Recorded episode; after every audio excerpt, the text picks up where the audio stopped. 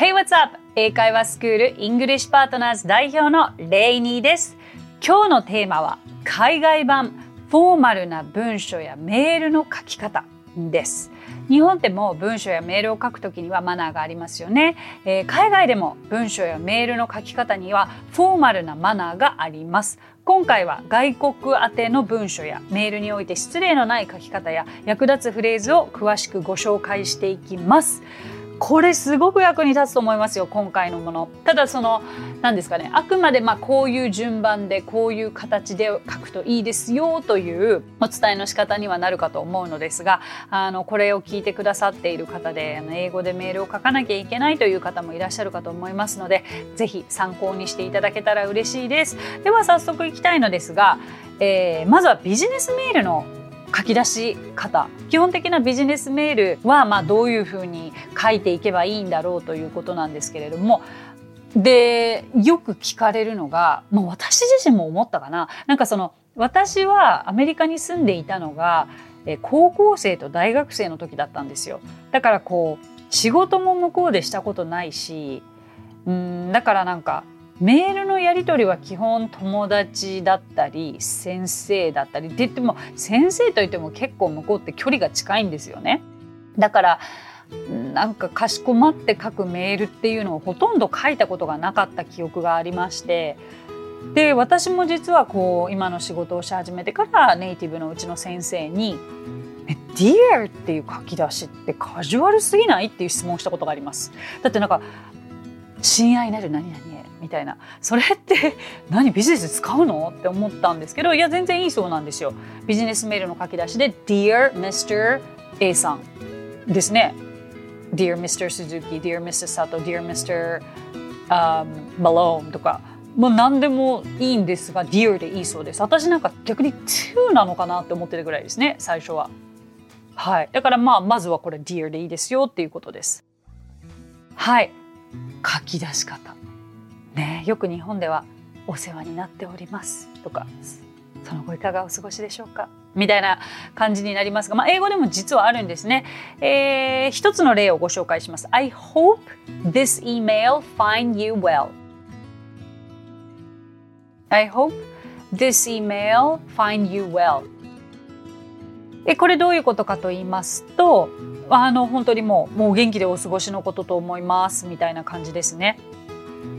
そうこの一言でさえもどういうふうに最初表現すればいいんだろうと思いますよね。私もあのこれはうちのネイティブの先生に確認したりとか、まあ、もう調べたりとかした上でのあれなんですけども、まあ、絶対私この書き方はしたことなかったですね。アメリカですね。How are you? みたいな。What's up?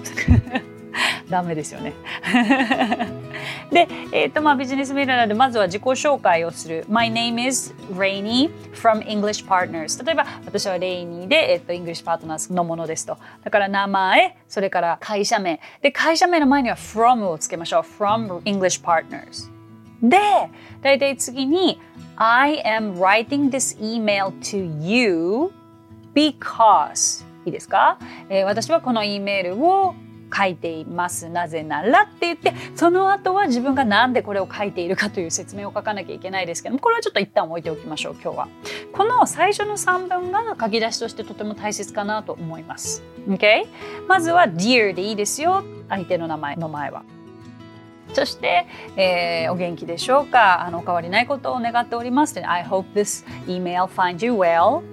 で、えー、自分の名前。My name is Rainy from English Partners で I'm writing this email to you because ですね。はいこれを知れるだけでも 結構こう書き出しが安全って思いますよね。はい、でその後の要件はもうちょっとこれはご自身で頑張っていただくしかないかなと思いますがこれは何で書いているか。さあそして最初の挨拶と同じくらい大切なのが締めの挨拶ではないでしょうか。締めはお返事をお待ちしておりますみたいな感じでしょうか日本語で言うならば。I hope I can hear from you soon. I hope I can hear from you soon. ご返信いただけたら幸いです。でもいいのかな？はい。そして締めがまあよく best regards もう何を使えばいいんだろうっていうふうによく聞かれるんですが、まあ、best regards をじゃあ一つ頭に入れておきましょう。でせっかくなのでその他締めの単語をいくつか今ご紹介しちゃいますね。まあ、想像敬具のような日本語に対する英語では何があるかというと、まあ、今の best regards もありますが sincerely とか kind regards とか regards とか best とか yours truly などがあります。すべてそれぞれを、まあ、例えば best regards comma, 開業開業 rainy 開業 English partners のように書きます。もう一回整理しましょうね。あのこれ開業をどうするかとかねカンマをどこに打つかもわからないっていう質問をよく聞きます、まあ、正直私もすごく困ったりましたのでこれも確認をネイティブの方にしたのですがえっとじゃあ結び I hope I can hear from you soon period. 開業で、best regards カマ開業。これねなんか開業2回する感じ。わかります？下に1行空白があっていいかな。でその下に rainy でさらに開業して会社名。English Partners. こんな感じです。いいでしょうか？はい。でまあこれはもう本当にシンプルなあのビジネスメールの書き出しと締めのあの基礎的なものかなと思いますので次は自己紹介の例をご紹介できたらなと思いますね。とはいえまあ自己紹介もさっきと本当に何らか変わりはなく、えーと、名前と役職会社名それからなぜこのメールを送っているかということは、まあ、もう日本語とは変わらないかなと思いますけれども日本語とちょっと違うのは、えーと、日本語だったらどこどこ会社の何々部の何々ですっていう順番なのかな？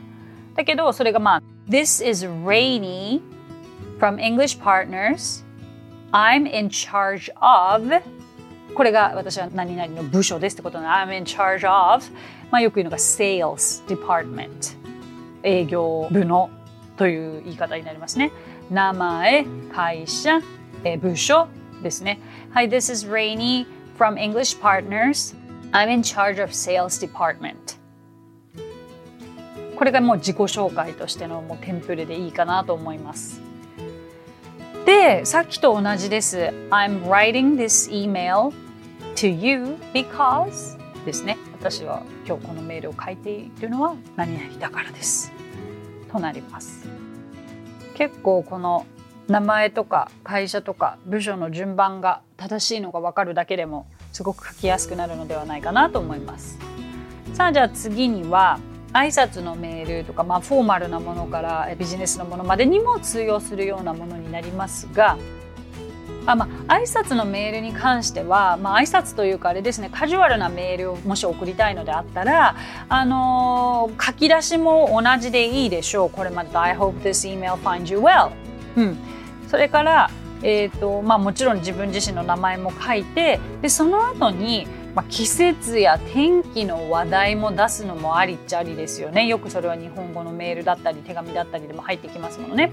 そして自分の身の回りの近況なども報告する。そういった流れがいいのではないかなと思いますが。まあでもなんか流れとしてはさっきお伝えしたものと何ら変わりはないのではい、えー、参考にしていただければと思います。あとなんかその相手の名前がわからない場合これもう全然今ビジネスメールの話ですけれども担当者の名前がわからない場合には例えば男性の場合だったら Dear Sir とか女性の場合だったら Dear Madam という言い方もできるので、えー、とそれも頭に入れておいていただくとちょっと楽になるのではないかなと思います。いや面白いなと思ったのが今ディレクターの方が気づいてくださったんですけれども日本語の場合は文章を締めるときに自分自身のことを表現するときに会社名役職それから名前ですよね。まあ、あとはそのさっき言ったみたいにあ私は何々会社の何々の役職の何々ですっていうこの順番。だけど英語になってくると本当に署名のところにも自分の名前がまず最初に来ます。それから役職がつきます。そして最後に会社の名前が来ます。だからそれが自己紹介のメールの時にも同じ順番で来るというのはなかなか本当に順番が真逆というのは面白いな面白い捉え方だなと思いました。でもなんかまあそれ以外は全体的な感想としては、まあ、日本語日本での書き方と英語での書き方はこう何ら大きく違いはないかなと思いましたさあ今日のテーマがですねフォーマルな文章を英語で書かなくてはいけない方今後そういう機会があるかもしれないという方にとってお役に立つ内容であったら嬉しいなと思います。So that's it. 今日お話ししたフレーズや単語はノートというサービスの方で文字起こしをしておりますノートへのリンクは番組詳細欄に記載していますのでこちらもぜひお役立てくださいさて今回も番組へのコメントもいただいているのでご紹介させてください。ニックネームよもぎあんさん。いつも生活の節々で聞かせてもらっています。英語の勉強をしたいと気持ちはあってもなかなかまとまった時間が作れなかったりする中でちょっとした時間でも聞きやすい番組の長さで日々の英語学習に役立たせていただいています。レイニー先生の明るい声と英語への情熱が感じられるこの番組が大好きです。これからもよろしくお願いします。こちらこそよろしくお願いしますよ、もぎあんさん。なかなかね、まとまった時間って取れないですよね。でもなんか何ももう、じゃあ1時間勉強したから英語を勉強した気になったっていうことでもなくていいって最近私も気づいてなんか何かに打ち込むなら最低1時間からみたいな考えありません？なんか体をなんかワークアウトする？鍛えるんだったら真面目言っても1時間は行かなきゃなみたいな私思ってたんですけど。でもねなんか15分っていう単位が私最近すごい好きで15分集中するだけでできることめちゃくちゃ多いんですよね。すごい思いました。だからあのー、何も毎日1時間とか2時間やる必要はなくてまあそうですね私の番組はだいたい15分から20分ぐらいですけれどもちょっとそれを何々しながら聞いてみるでもいいかもしれないし、えっと、ここで学んだフレーズというのを次の15分だけでもこう唱えてみる何度も何度も言ってみるでもいいかもしれないしあのぜひちょこちょこ時間を使ってみてください。そうすると、まあ、継続は力なりでなんか1週間で全部で1時間やる1週間に一遍1時間どっかでやるよりも毎日ちょこちょこ15分の方が絶対に力としてはつくと思うんですよね。参考にしてみていただければと思います。さて、この番組ではご感想やリクエストなどお待ちしています。番組詳細欄にあるリンクよりお気軽にご投稿ください。そして Apple Podcast ではレビューもできますので、こちらにもぜひレビューを書いてもらえると嬉しいです。それでは最後に今日のあれこれ English 今日は子供への声掛け英語5選をご紹介していきたいと思います。まずは朝編ですね。もう朝起きたところからこれはもうお母様お父様ぜひ使っていただきたいのですがまずはじゃあ起きた瞬間から Good morning sunshine おはようかわいこちゃんみたいな感じです。Did you sleep well? よく寝れた ?Let's wash your face. 変わろっか。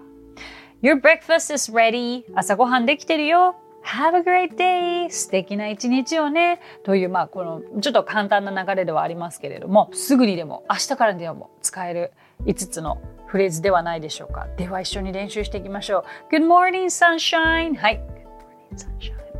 Did you sleep well? はい。Did you sleep well? Let's wash your face. はい。Let's wash your face. Your breakfast is ready. はい。Your breakfast is ready. Have a great day. Good job! あれこれイングリッシュ実は検索していただきますと動画で出てきますので、えー、そちらも見ていただけたら嬉しいです。So, that's it! Thank you so much for coming by. Thank you so much for listening. My name is Rainy and I will see you next Friday. 今日もレイニー先生の今日から役立つ英会話をお聞きくださってありがとうございました。皆様とはまた来週金曜日にお目にかかりましょう。So till then, bye!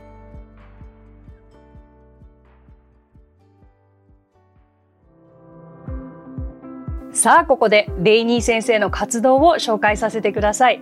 まずはレイニー先生が主催する英会話スクール English Partners では私たちと楽しく英語を身につけたいという方を大募集。マンツーマングループキッズすべてオンラインレッスンでもやっています。詳しくは English Partners で検索してみてくださいね。その他1分で見る英語辞書動画あれこれ English や毎週水曜日22時より YouTube ライブにて生英会話レッスンなども行っています。ぜひそちらの方もチェックしてみてください。